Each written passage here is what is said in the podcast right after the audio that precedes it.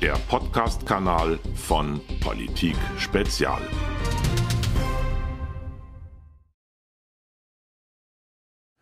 Dieses Land ist schon erstickt. Also das, was die 70er und 80er Jahre an Werten geschaffen haben und dann auch in Folgeentwicklung an neuen Werten geschaffen haben, das ist ja das, was wir in den letzten Jahren und vielleicht den letzten anderthalb Jahrzehnten verfressen haben. Die Substanz wird jetzt umverteilt. Ich meine, wenn jetzt die Sparer und die Rentenansprüche äh, verwässert werden dadurch, dass eben jetzt Geld gedruckt wird, dem aber nichts gegenübersteht. Ja, ich meine, ich kann Geld drucken, wenn ich gleichzeitig Werte schaffe. Ich darf auch mal für eine Zeit lang Geld drucken, damit das System weiterläuft. Aber ich darf nicht permanent mit steigender Tendenz Geld drucken, damit das System weiterläuft. Das kann ja gar nicht funktionieren.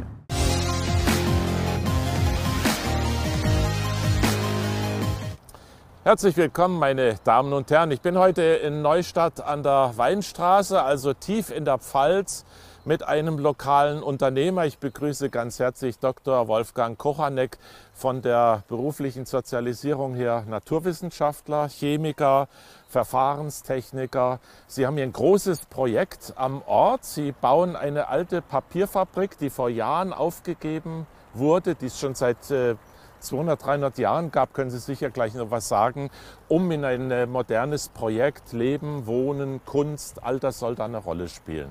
Ich freue mich sehr auf das Gespräch. Ja, danke, Herr Gerner. Sie sind Unternehmer, habe ich gesagt. Sie haben nicht nur dieses Projekt hier, Sie waren, vielleicht fangen wir damit mal an, auch eine ganze Zeit lang, ich sag mal, im beruflichen Mainstream. Bei der BASF ist das gewesen. Ja, ich war die ersten sechseinhalb Jahre bei einem großen lokalen Chemiekonzern. Eine sehr, sehr spannende Zeit. Äh, habe auch eine durchaus beachtliche Karriere hingelegt. Äh, kam aber dann nach sechseinhalb Jahren zu der Frage, ob es nun wirklich meine Welt ist. Das ist aber keine Kritik an dieser Firma. Die ist einfach sehr gut aufgestellt, sehr gut geführt. Äh, es war aber nicht meine Welt, wie ich dann rausgestellt, wie ich das persönlich empfunden habe. Und ich habe mich dann, das war die Zeit, als äh, 90er Jahren die DDR anfing, zusammenzubrechen wirtschaftlich mit der berühmten Mark. Mehr hatte ich damals nicht. Habe ich mich dann in den Osten begeben und äh, dort mit der Treuhand zusammen ein, ein Hightech-Unternehmen aufgebaut. Wo war das? Das war in Thale in Sachsen-Anhalt, die Firma Metallico Pulverspritzguss. Und äh, ja, dort habe ich dann wirklich mit einer russischen Spritzgussmaschine auf wenigen Quadratmetern angefangen und das Ganze zu einem doch sehr erfreulichen Unternehmen in kurzer Zeit entwickeln können. Äh, parallel dazu aus heutiger Sicht völlig blauäugig, habe ich mich mit dem, was ich an Kapital hatte, nach Russland aufgemacht, habe mich dort in Chemiefabriken eingekauft mit einem Freund zusammen. Wirklich aus heutiger Sicht völlig blauäugig. Äh, Sonst hätten Sie es vielleicht nicht gemacht. ja, ja, wenn ich das gewusst hätte, dann hätten wir vielleicht ein bisschen distanzierter reagiert. Aber es war wirtschaftlich sehr, sehr attraktiv. Das waren die wilden 90er Jahre. Man konnte also in sehr kurzer Zeit sehr, sehr viel Geld verdienen. Aber das Risiko war auch sehr hoch und 1995 haben wir dann erkannt, dass es einfach nicht kalkulierbar war mehr das Risiko. Da waren Strukturen an der Macht, die also dann auch durchgreifen konnten bis nach Deutschland rein. Und da habe ich dann gesagt, die Firmen gehören eigentlich bei näherem Nachdenken wirklich euch und bin dann gegangen. Das haben Sie aber mit ein paar Jahren Erfahrung auf dem Buckel so entschieden. Ja, das, äh, wir haben, ja doch, wir waren einige Zeit drüben und äh, regelmäßig äh, war eine spannende Zeit. Es war wirklich eine total spannende Zeit. Ja. Russland hat Sie dann, glaube ich, auch später wieder eingeholt. Sie sind mit einer russischen Frau verheiratet. Ja, ich bin, äh, meine erste Frau ist gestorben und ich hatte dann das Glück, äh, vor fünf Jahren noch mal jemanden kennenzulernen, die eine Frau, die, der ich heute sehr glücklich verheiratet bin, die eine Deutsch-Russin, die ist auch verwitwet und ja, das Leben gibt einem manchmal noch mal eine zweite Chance und das ist sehr schön, das genieße ich heute und ja, sehr ja. kraftvoll. Und da holt mich dann diese russische Mentalität dann noch mal ein bisschen im positiven Sinne ein. Ich habe auch damals nach den Erfahrungen aus Russland meine zweite Tochter Nina genannt, weil ich fand, dass Russland war einfach klasse damals in den 90er Jahren. Unglaublich lebendig, unglaublich dynamisch und tolle Leute. Alles Russische hat es im Augenblick sehr schwer ne? mit, der, mit dem Druck, den die Medien machen. Da wird regelrecht verhetzt. Es wird sippenhaft eröffnet. Ja, auch wer überhaupt nicht an den Kriegsaktionen, am Krieg, an der Invasion beteiligt ist, wird in die Verantwortung genommen. Gab auch schon Übergriffe. Haben Sie da auch was gehört? Ja, äh, also man muss das Ganze natürlich sehr differenziert sehen, was da läuft.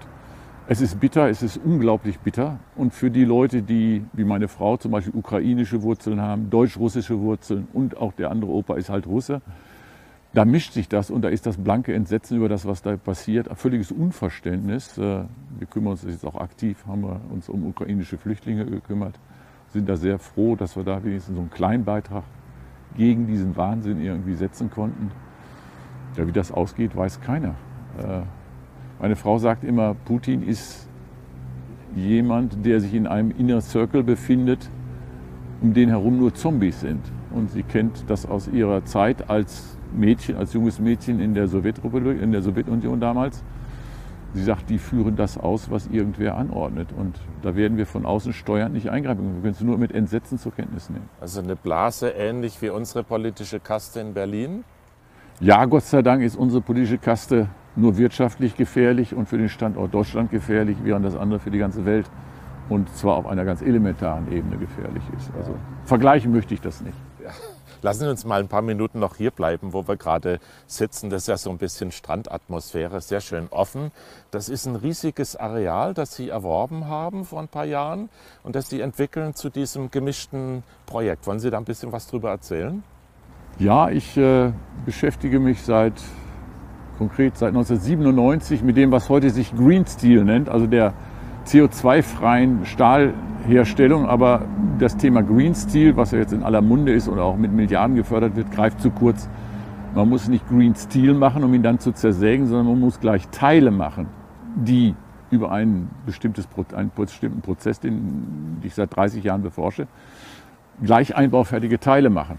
Wenn ich heute Green Steel mache, das heißt, ich mache irgend so einen, einen Rohling und dann äh, über 50 Prozent mechanisch wieder in die Schrottkiste befördere, nur um nachher ein Metallteil auf dem Tisch zu haben, dann ist das zu kurz gedacht. Ich muss mit den Konzepten des Green Steels muss ich gleich dieses Metallteil machen, ohne jeden Abfall und ohne jedes CO2. Und da arbeite ich mit vielen Millionen Euro privaten Geld, arbeite ich seit ja rund 30 Jahren an dem Thema und wir haben eine, auf der anderen Seite von Neustadt haben wir eine große Technikumsanlage, die genau das kann. Äh, und in 2015 habe ich dieses Gelände, das sind rund 100.000 Quadratmeter, gekauft, um äh, das Thema hier zu skalieren. Und gleichzeitig aber auch Forschung, Kultur, Wohnen, spannende Leute hier auf dem Grundstück zu haben. Das Grundstück ist 1,2 Kilometer lang. Das ist eine spannende Sache. Es war völlig verwahrlost. Mittlerweile, Sie sehen, das hat ein gewisses Ambiente. Ja. Mit eigenem Café? Mit eigenem Café. Wir haben hier, äh, das ist das Jugendstil Art Café. Ähm, da kämpfen Sie aber noch mit den Bürokraten. Hier kämpfe ich kämpfe überhaupt mit den Bürokraten, wie alle Unternehmer in Deutschland. Äh, ja, Brandschutz sind Themen hier, Gaststättenlizenzen und der ganze Zirkus vorwärts, rückwärts. Äh. Wir haben da vorne eine Raucherecke, die von der einen Seite schallschutztechnisch gedämmt werden muss, auf der anderen Seite völlig offen ist, muss er auch sein, damit die Leute auch Luft kriegen. Also ja. das sind so Sachen, wo man sich fragt, was soll das? Wir haben für dieses schöne Art Café haben wir jetzt ein Schallschutzgutachten über 233 Seiten abgegeben für 8.700 Euro. Unglaublich. Das scheint Sie aber nicht zu entmutigen. Nein, Unternehmer sollten sich nicht entmutigen lassen, sonst verschwinden sie von der Bildfläche. Mhm. Jetzt reden wir aber nicht nur über Unternehmertum, sondern Sie haben ja im Vorgespräch gesagt, an irgendeiner Stelle sind Sie auch ein politischer Mensch geworden, was Sie vorher geworden. nie ja. waren. Ne? Ja. Wie, ja. wie kam das zustande? Ja, ich habe einmal in die tiefe Politik unfreiwillig reingeschnuppert. Als Unternehmer habe ich Leute kennengelernt und habe ein bisschen in die Strukturen reingerochen, ohne dass ich das eigentlich wollte. Das hat mich schon zutiefst angewidert. Ich will da jetzt keine Namen nennen, aber es sind sehr, sehr prägnante Namen. Ähm, dann war ich eigentlich passiv, viele Jahre lang passiv, habe ich das mit Entsetzen festgestellt, was passiert. Es gibt natürlich auch gute Dinge, klar, die auch sehr mit Engagement nach vorne getragen werden. Dann habe ich auch gerade in meinem unternehmerischen Umfeld hier viele Profilierungsversuche von Politikern gesehen, denen der Inhalt völlig egal war. Da ging es nur darum, ihre Nase in eine Kamera zu halten. Das hat mich auch angewidert. Und irgendwann habe ich da mal so, ja, ich bin dann mal zu Attack so, so ein paar, paar äh, offenen Abenden gegangen, aber das war mir dann zu auf Umverteilung linkslastig. Die Leute waren auch gut, die hatten auch einen hohen moralischen Anspruch an das, was sie taten. Es war aber nicht so sehr meine Richtung. Ich bin da mehr liberal und freiheitlich unterwegs. Dann habe ich eine Zeit lang gar nichts gemacht. Dann kamen die Piraten auf, dann bin ich da auch hingegangen, habe mir mal angehört, was sind das für Leute. Auch eine spannende Zeit. Da haben Sie auch eine verantwortliche Position übernommen. Da wurde, ich dann, in, äh, da wurde ich dann hier im Kreisverband äh, mit 100 Prozent der Stimmen zum politischen Geschäftsführer gewählt, als Unternehmer, politischer Geschäftsführer der Piraten. Es waren tolle Leute da, es waren aber auch bei den Piraten Spinner, wobei die Spinner hatte ich immer das Gefühl, die wurden von außen so reingeschoben. reingeschoben, um das System zu zersetzen. Und die Piraten haben sich ja dann auch irgendwann erledigt. Ich bin dann auch da nicht aktiv weiter geworden. Ja, Aber auch da haben Sie nicht aufgehört oder aufgegeben, sondern jetzt haben Sie ein relativ großes Projekt in Angriff genommen, nämlich ein Hambacher Fest. Wir sind ja hier in der Pfalz. ja. Das Hambacher Schloss ist 10, 15 Autominuten entfernt. Nicht mal, nicht mal. Es sind vier Kilometer, Vier viereinhalb Kilometer von hier. Es ist ja im Grunde genommen hinter dem Berg da vorne. Ja, Und ich lebe auch direkt, praktisch unmittelbar am Hambacher Schloss, mehr oder weniger, zu Fuß, fußläufig. Wohne auch in der Freiheitsstraße, auch das ist ein Ach, ja. Nomen omen, Adresse, ja. eine gute Adresse. Ja. Ende Mai soll das stattfinden, am 28. genauer gesagt. Was haben Sie da vor? ja, das Ganze kam eigentlich, äh, und da kam ich dann auch wieder politisch aus der Versenkung raus, äh, nachdem ich mich nach den Piraten eigentlich zurückgezogen hatte und nur beobachtend tätig war, bin ich mit meiner Tochter im dritten Weihnachtstag, die hatte ich aus, die studiert in Frankreich, habe ich abgeholt, bin über den Marktplatz gegangen, wurde gleich eingekesselt, ich wusste gar nicht, also so genau wusste ich eigentlich nicht, was man von mir wollte, habe mich dann auch ausgewiesen, habe gesagt, egal was ihr wollt. Ja, aber ich werde es mir nicht verbieten, lasse ich auf dem Markt. Es war ein Montagabend. War das im Rahmen eines dieser Spaziergänge? Die waren schon längst weg. Die Die. Spaziergänge, die wanderten über den Rathausplatz und ich stand da mit meiner Frau und einem anderen Ehepaar unseres Alters. Und wir wurden gleich als, ich weiß nicht was, identifiziert. Und äh, ja, und das ist mir dann sauer aufgestoßen. Das mag ich überhaupt nicht. Und äh, dann den nächsten Montagsspaziergang bin ich dann aktiv mal mitgegangen. Einfach haben Sie auch eine Rede gehalten? ich wurde dann eingekesselt und habe dann spontan meine Meinung dazu gesagt. Aber man, der eine Polizist sagte, Sie brauchen sich nicht ausweisen, wir kennen Sie. Gut, ich bin einer der bekannteren Unternehmer hier in Neustadt. Und äh, ja, und daraufhin kam dann eine Aufforderung der Verwaltung, wenn man denn demonstrieren möchte, möge man das bitte anmelden. Und das habe ich dann ganz spontan gemacht. Das war im Januar dieses Das war im Jahres. Januar und dann haben wir doch, ja, in der Polizeistatistik stand etwas von 600, gezählt haben wir um die 800 Leute. Bei minus 5 Grad habe ich dann mir die Zeit genommen, anderthalb Stunden einen Vortrag über die wirtschaftliche Entwicklung, die Sicht des Unternehmers auf das, was in Deutschland gerade passiert, unter dem Begriff Freiheit, Unabhängigkeit, Selbstbestimmtheit, völlig parteiunabhängig. Von links bis rechts waren Leute aus dem linken Spektrum da, es waren Leute bis zum rechten Spektrum da, im Wesentlichen mal bürgerliche Mitte da.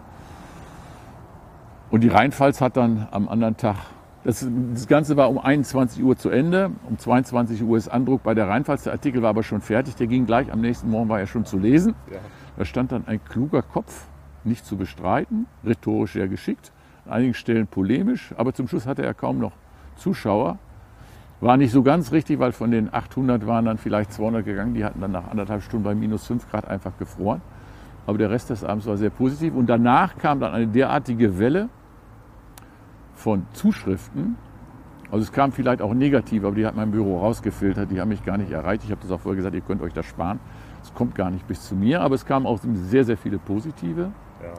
Meldungen, insbesondere sehr viele Unternehmer. Unternehmer, die gesagt haben, weil ich hatte diesen Vortrag aus der Sicht des Unternehmers gehalten. Ja, und wie die Unternehmen in Corona-Krise einfach leiden, betrifft mich jetzt Gott sei Dank nicht so sehr, aber ich, ich habe einige Mieter, die es ja auch wirklich, äh, wenn ich nicht einfach die Miete stunden würde, vor die Wand gehauen hätte. Wenn man nicht die Augen bewusst verschließt, kann man sehen, was Kann man passiert. nicht sehen, was in Deutschland gerade passiert. Und viele werden auch nicht wieder aufstehen.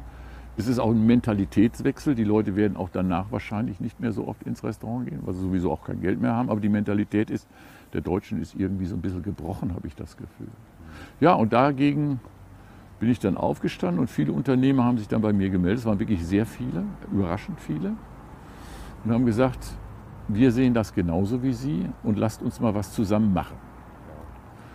Und jetzt ist ja der 190. Jahrestag des Hambacher Festes. Das Hambacher Fest, für die, die vielleicht nicht aus der Pfalz kommen, 1832. Genau. der Ruf nach Freiheit, Versammlungsfreiheit. Und da gab es übrigens einen interessanten Link. Der Oberbürgermeister der Stadt Neustadt hat natürlich, wie viele andere Bürgermeister in Neustadt, das Spazierengehen verboten. Das hatten wir 1832 auch schon. Ich habe das in meinem Vortrag rausgearbeitet.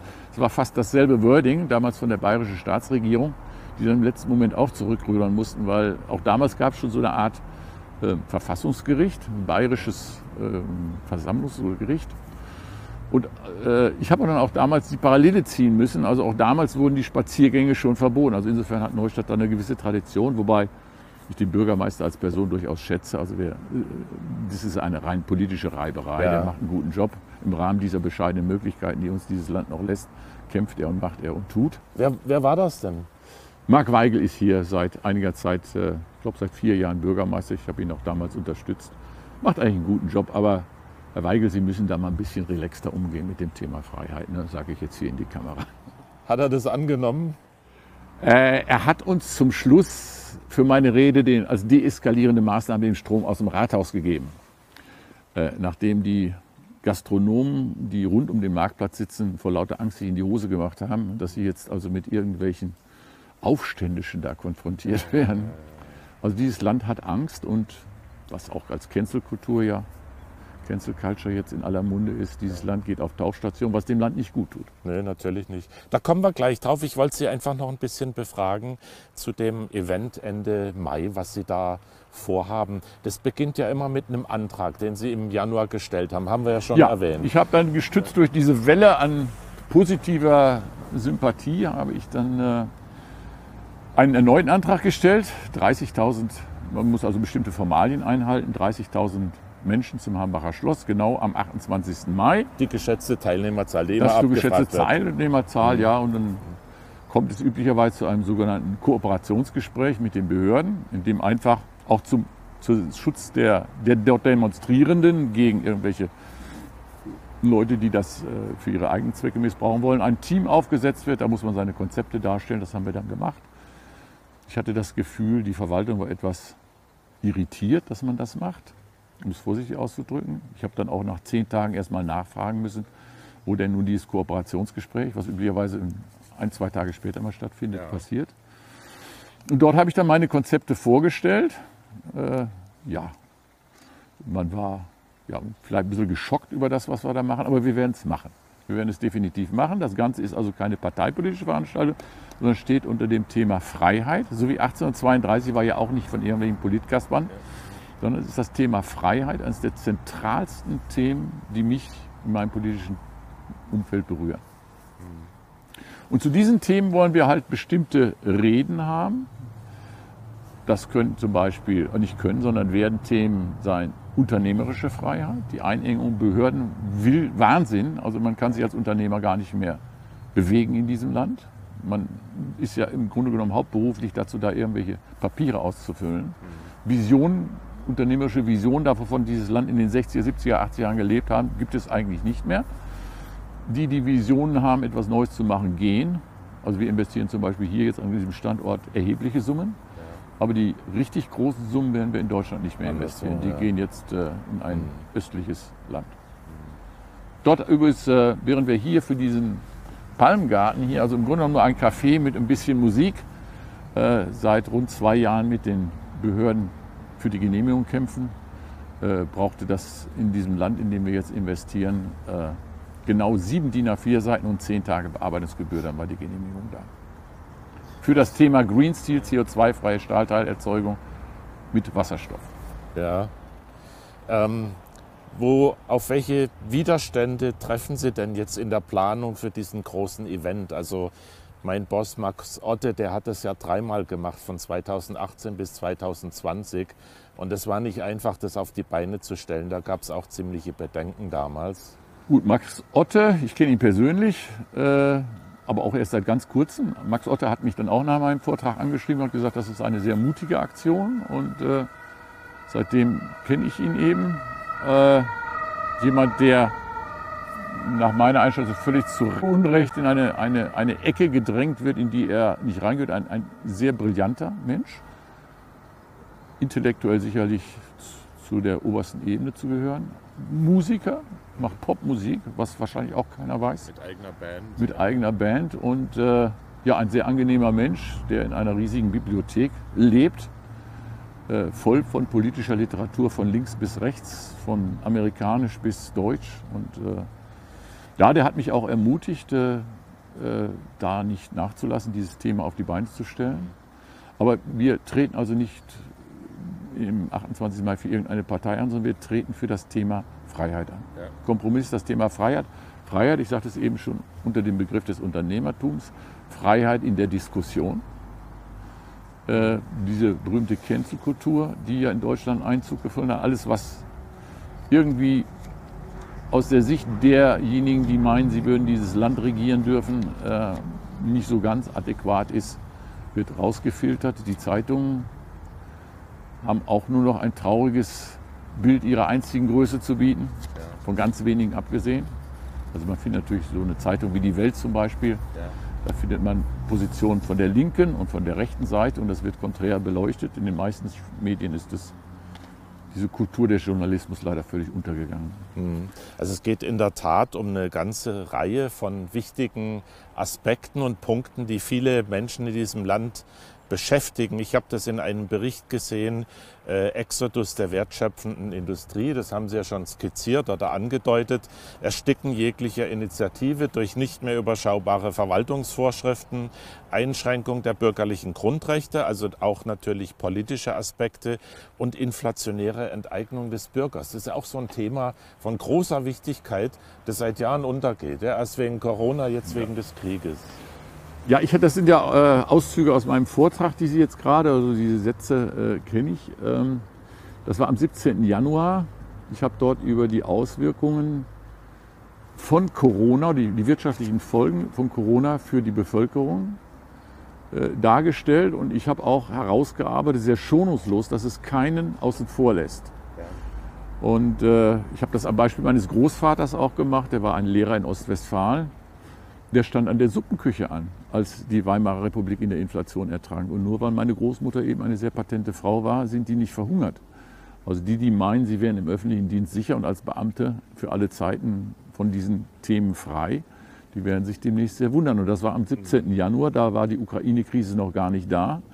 Dort habe ich äh, von Inflationsraten im Bereich von zu erwartenden 8 bis 10, 12 Prozent äh, erzählt und die auch basierend an der Entwicklung, die so vor 100 Jahren lief. Da gibt es ein ganz tolles Buch von Georg von Wallwitz, die große Inflation, als Deutschland wirklich pleite war. Der Mann hat nichts anderes gemacht, als einfach schonungslos zu zeigen, in seinem Buch, sehr gut auch mit, mit Faktenquellen unterlegt, was, wie lief es vor 108, äh, für 100 Jahren, vor exakt 100 Jahren, also 1921, wie lief das da, mit welcher Geschwindigkeit lief es, welche Instrumente wurden eingesetzt.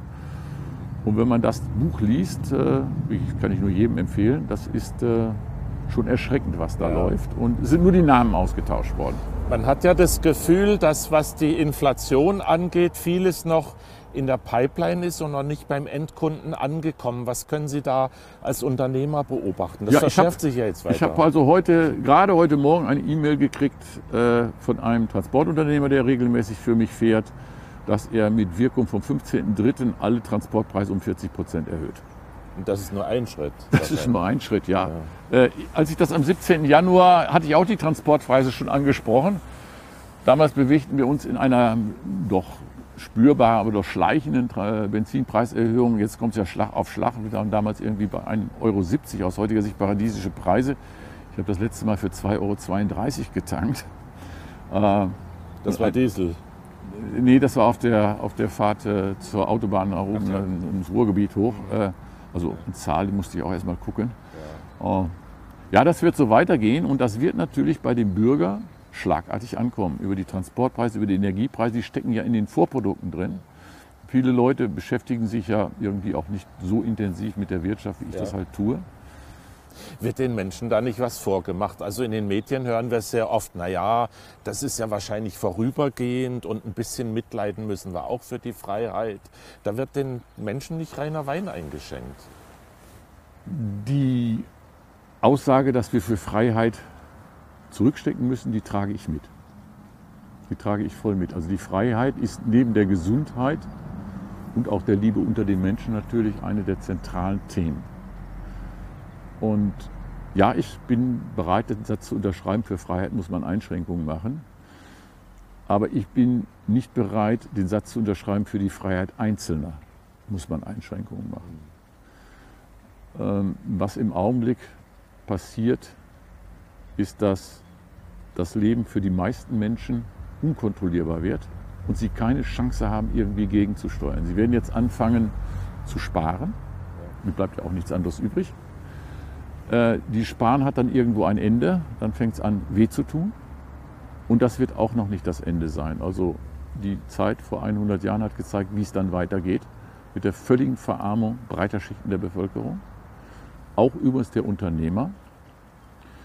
Äh, auch die hat es damals extrem getroffen. Die Immobilienbesitzer hat es genauso getroffen wie die, Vermiet wie die Mieter. Heute etwas, was genauso wiederkommen wird. Wenn der Mieter seine Miete nicht mehr zahlen kann, sei sie noch so tief angesetzt, wird es den Vermieter in seiner Existenz treffen. Das wird jetzt losgehen mit den Läden, also Innenstadtlagen. Wenn Sie durch Neustadt gehen, erschreckendes Bild. Und Neustadt ist ja eigentlich eine Stadt, die eine sehr hohe Kaufkraft hat. Wenn Sie dann mal Richtung Pfalz ein bisschen weiter reingehen, Pirmasens oder so, da sieht es ja noch erschreckender aus. Ähm, und das wird auch keine Stadt so spurlos an sich vorübergehen lassen. Und das wird dann durchschlagen auf die Mentalität und die Emotionalität der Bevölkerung. Es wird eine Art Frustration kommen. Die Leute werden sich zurückziehen, wie im Biedermeier in den 30er Jahren des vorletzten Jahrhunderts. Welche Folgen kann das haben für eine Gesellschaft?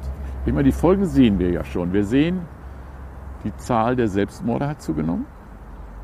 Übrigens auch etwas, was vor 100 Jahren genauso war. In den 20er Jahren war die Selbstmordrate so hoch wie nie in der deutschen Geschichte. Etwas, was unter Jugendlichen jetzt angefangen hat. Es war ja ein Bericht von einem Mediziner, von einer Jugendpsychiatrie, glaube ich, oder Düsseldorf. Äh, in zwei Monaten des Jahres 2021, es war, glaube ich, März, April, haben sich 400 Kinder und Jugendliche versucht, das Leben zu nehmen in Deutschland. Das muss man sich mal auf der Zunge zergehen. In zwei Monaten. Das heißt, aus diesem Land, das Land läuft komplett aus dem Ruder. Und das, was man sich als vermeidliche Sicherheit einkauft mit diesen ganzen Corona-Maßnahmen, ist ja, wenn man es international die Kurven sich anguckt, die einen Kurven kommen früher aus dem Quark und enden früher, flachen ab. Wir sind halt ein bisschen später aus dem Quark gekommen und fahren aber genau die gleichen Kurven nach. Das ändert ja grundsätzlich überhaupt nichts an dem Thema. Wir sind nicht mehr bereit, eine gewisse ein gewisses Risiko im Leben einzugehen, was einfach da ist. Ja, wir werden zum Schluss letztendlich alle sterben. Ja. Aber dafür sind wir bereit, unsere Freiheit extrem einengen zu lassen, selbst unter dem Aspekt, dass viele Leute wie diese Jugendlichen dann das Leben einfach nehmen. Ja. Wie gesagt, das war vor 100 Jahren genauso, sprunghafter Anstieg der, der Selbstmorde in Deutschland. Und das wird sicherlich, wenn die wirtschaftliche Situation sich jetzt extrem verschärft, auch durch die Ukraine-Krise, das hat ja jetzt nur die war ja nur der schwarze Schwan, die Ukraine-Krise, der das Thema zum Kippen gebracht hat. Das war ja vorher schon angedeutet. Dann wird das sicherlich sehr hart werden. Sie haben die Cancel Culture erwähnt vor ein paar Minuten. Was äh, beobachten Sie da in Deutschland? Wir sehen ja eine Verengung des Meinungskorridors. Wir sehen ideologische Übergriffe bis hin auf lange verehrte Schriftsteller, auf Monumente. Was passiert da? Ich, ich habe das Gefühl, ja, diese Einengung, Sie haben es sehr schön gesagt, ist ein, ein, Tunneldenken setzt ein, aber das ist ja nicht durch, das kommt ja nicht durch die Leute. Im Hintergrund sind ja ganze Legionen von schlecht bezahlten Journalisten, die in irgendwelchen Social Medias irgendeinen Bullshit da als Leserbriefe absondern, um dieses Thema, die Meinungsfreiheit einzuengen. Äh, und dann kommt natürlich schnell die Keule raus, also irgendwie eine Zuordnung zu irgendeiner Gruppe ist ganz schnell da. Das äh, betreiben vor allem große Medien, ne? die etablierten. Das betreiben alle. Das ja. betreiben alle. Also ich kenne ganz wenige Medien, die, denen ich da wirklich, wie zum Beispiel die Welt, würde ich sagen, die nehme ich da ein bisschen in Schutz, aber den Rest. Ich habe sehr viele Online-Medien abonniert, einfach um mir einen Überblick zu schauen. Und da muss ich sagen, es ist leider so, dass das überall zu finden ist. Ja. Gewinnt da die Ideologie gegenüber der Wissenschaft? Das frage ich, weil Sie ja Naturwissenschaftler sind. Die Überhand? Gehen wir von der Aufklärung wieder weg? Ja, wir sind, wir springen gerade mal eben 400 Jahre zurück. Es ist leider so. Und es ist ja auch, selbst in so Disziplinen wie der Physik, der Chemie und der Mathematik gibt es ja auch Strömungen, die zum Thema Cancel Culture dazugehören. Ja, man darf da selbst in solchen Fächern, die eigentlich wertfrei sind, wie auch der Medizin, da gibt es natürlich die Meinung so, die Meinung so, das gehört zur Wissenschaft dazu, dass man Dinge unterschiedlich sieht, bis mal irgendwann klar ist, wie man sie denn zu sehen hat. Das war seit Galileo so, dreht sich die Sonne um die Erde oder die Erde eher um die Sonne, aber Ja. Das Da- Ringen um Erkenntnis. das Ringen um Erkenntnis Aber wird, wird doch ausgesetzt. verhindert. Es ja. wird ausgesetzt. Ja. Ja. Damals hat die katholische Kirche einfach dem Galileo gesagt, also das ist mal so, dass sich die Sonne um die Erde dreht und wenn du das jetzt nicht unterschreibst, bist du halt dran. Ja, wir sind bald wieder soweit. Heute ist es nicht mehr der Scheiterhaufen, sondern digitale Eliminierung. Die soziale und äh, letztendlich dann auch wirtschaftliche Zerstörung der Individuen. Ja. Wie kommt es, dass Sie sich von all dem, was Sie jetzt gerade skizziert haben, nicht entmutigen lassen? Wo, wie, wie machen Sie das, dass das Feuer im Bauch bleibt? Ja, zunächst habe ich mal zwei eigene Kinder und eine Stieftochter. Die verdienen einfach das Recht und seit kurzem auch ein Enkelkind. Die verdienen einfach das Recht, dass wir, die wir jetzt dieses Leben noch gestalten, ja, dass wir einfach aufstehen und sagen, so nicht. Und zwar nicht für uns. Also ich mache mir um meine wirtschaftliche Zukunft keine Sorgen. Aber ich mache mir Sorgen um nicht nur meine Kinder Sorgen, äh, für meine Kinder die Sorgen, sondern auch für alle anderen Kinder. Und ich finde, ja, wir haben unsere Großeltern immer gefragt, wie habt ihr das zulassen können? Ja, Ganz genau. Ja. und äh, damals, als ich so mit 16, 17, da mein Großvater gefragt hat, ja, wie war denn das? Was hast du denn gemacht? Ja, und äh, er hat, also er hat nichts Schlimmes gemacht, ja, aber er hat auch nichts dagegen gemacht. Er hat gesagt, was sollte ich denn machen? Ja, und an der Situation befinden wir uns natürlich jetzt ohne diese Dramatik jetzt äh, im Augenblick ausrollen zu lassen. Das ist sicherlich noch eine andere Qualität im Augenblick, aber das sind die Anfänge.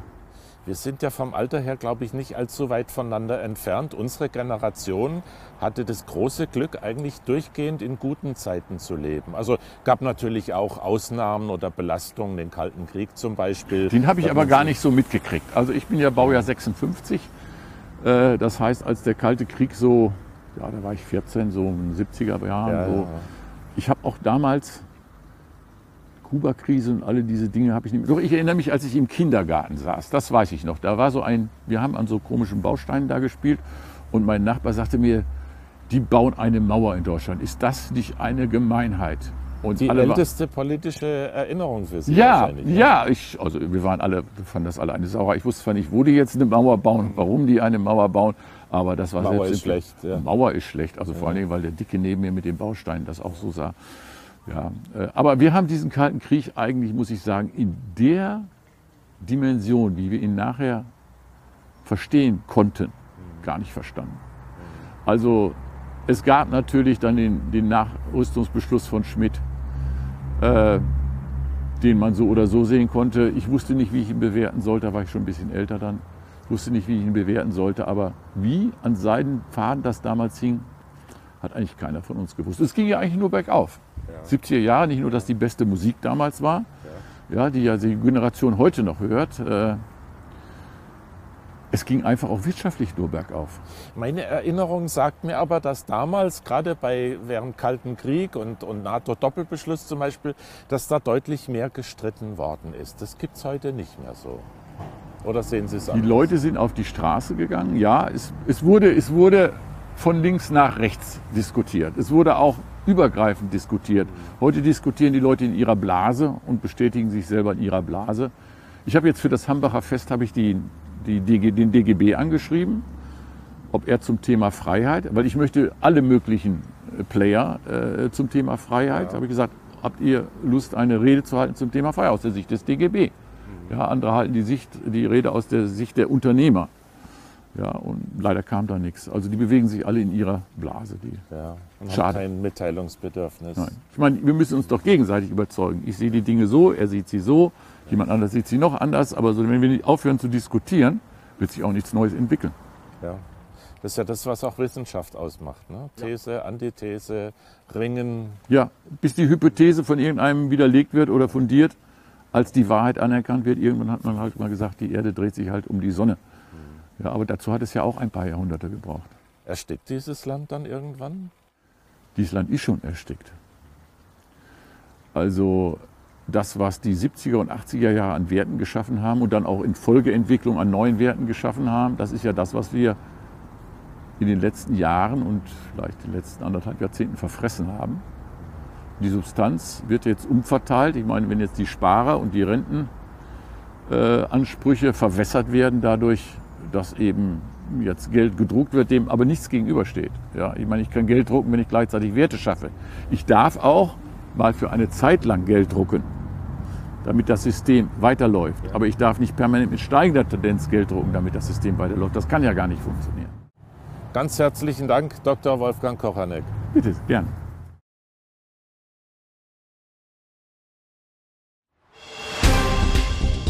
Ein Podcast von Politik Spezial.